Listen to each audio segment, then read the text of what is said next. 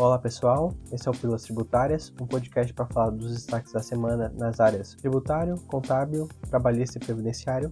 Eu sou Gustavo Rames, consultor estadual. Eu sou Amanda Rodrigues, consultor estadual.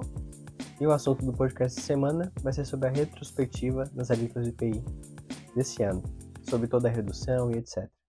E no início do ano passado, teve a TIP, que costuma demorar 4 a 5 anos para se renovar, a última TIP era de 2017 e acabou que no final do ano 2021 foi publicado a TIP que é vigorar a partir do ano 2022. E essa mudança da TIP, ela veio mais para atualizar a NCMs do que para mudar a tributação. Só que em fevereiro desse ano teve aí a redução da alíquota na antiga TIP, que é a TIP 2017.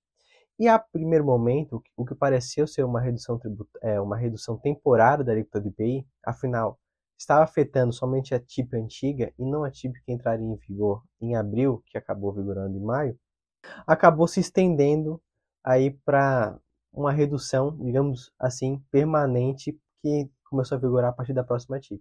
Exato. Inicialmente, ela tinha uma redução de 18,5% para os veículos e uma redução de 25% para os demais, para as demais mercadorias, exceto o cigarro, né, o capítulo de cigarro. Posteriormente, é, a gente teve toda a confusão com, com o ministro Alexandre de Moraes, a suspensão dessa possibilidade de redução por causa das mercadorias que são produzidas na Zona Franca de Manaus sob o processo produtivo básico, e aí entrou numa guerra entre o STF e o governo federal um dos problemas da, da, decisão do Alexandre de Moraes foi a falta de listagem de mercadorias. Exato. E acabou que, quando, para não esperar a decisão do STF, que pode demorar bastante, por exemplo, eu sempre dou exemplo a decisão do Simples, que estava em vigor desde 2016 e foi julgada somente em 2021. Então, como a redução era para acontecer é, ainda esse ano, ainda mais que tinha toda a polêmica de ano, ano eleitoral e etc., para não esperar uma possível decisão demorada do STF e insegurança jurídica que estava acontecendo, é. acabou que eles refizeram a TIP. Exato. E nesse refazer a TIP, mudando alguma listagem de mercadorias, acabou que viu de novo uma nova suspensão do STF. O Alexandre de Moraes de fato estava querendo é, brigar com o governo para que essa redução não acontecesse esse ano, claro, com a justificativa de não competir com a Zona Franca de Manaus. Exato. Muita gente se confundiu nesse período de suspensão com qual alíquota utilizar, se realmente a decisão do STF teria validade e se essas mercadorias elas tinham que ser produzidas na Zona Franca de Manaus ou se essa, essa suspensão da alíquota se daria para todos os entes federados.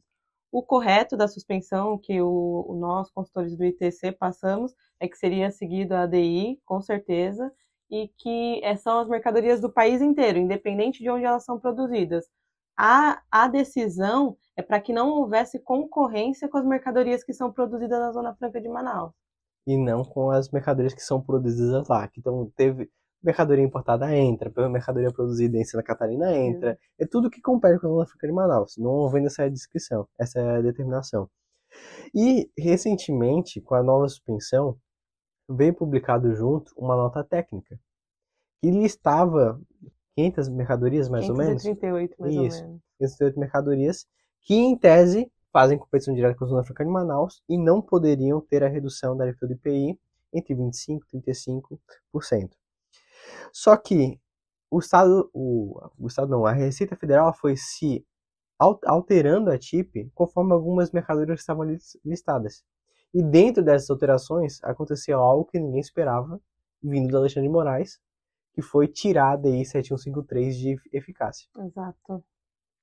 E aí, a partir do dia 16 de 9 de 2022, voltou a ser utilizada a TIP para conseguir saber quais alíquotas os contribuintes iam aplicar para o IPI e a suspensão, que foi o grande conflito, a grande confusão desse ano, não vale mais, então agora a gente tem segurança jurídica para aplicar as reduções corretamente, inclusive a do último decreto que tirou algumas mercadorias que não poderiam sofrer a redução e agora a gente tem segurança para aplicar uma alíquota fixa sem ter a questão do STF e a briga com o governo federal. Porque era muito estranho tu ter um dispositivo legal que trazia uma alíquota reduzida de IPI e tu não poder utilizar por causa da suspensão do Alexandre de Moraes. Então, hoje a TIP é a fonte mais confiável, ainda bem que toda esse, essa polêmica acabou.